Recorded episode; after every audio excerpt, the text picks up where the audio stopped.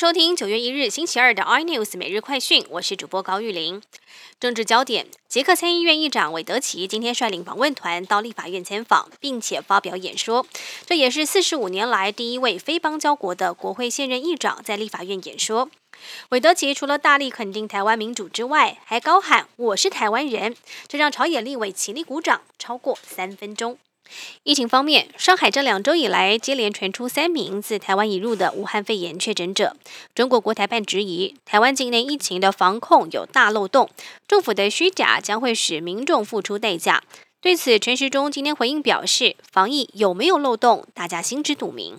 高雄十四岁少女在失联三天后，仍终于平安寻获。警方在罗姓保全妈妈位于竹东透天厝四楼房间的密室夹层找到少女，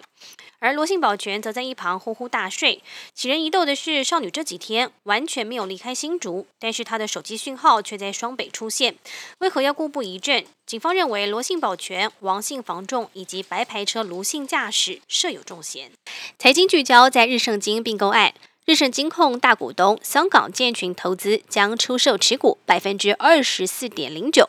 传出承接的买家为泰国普丰正大集团，已经向金管会送件申请中。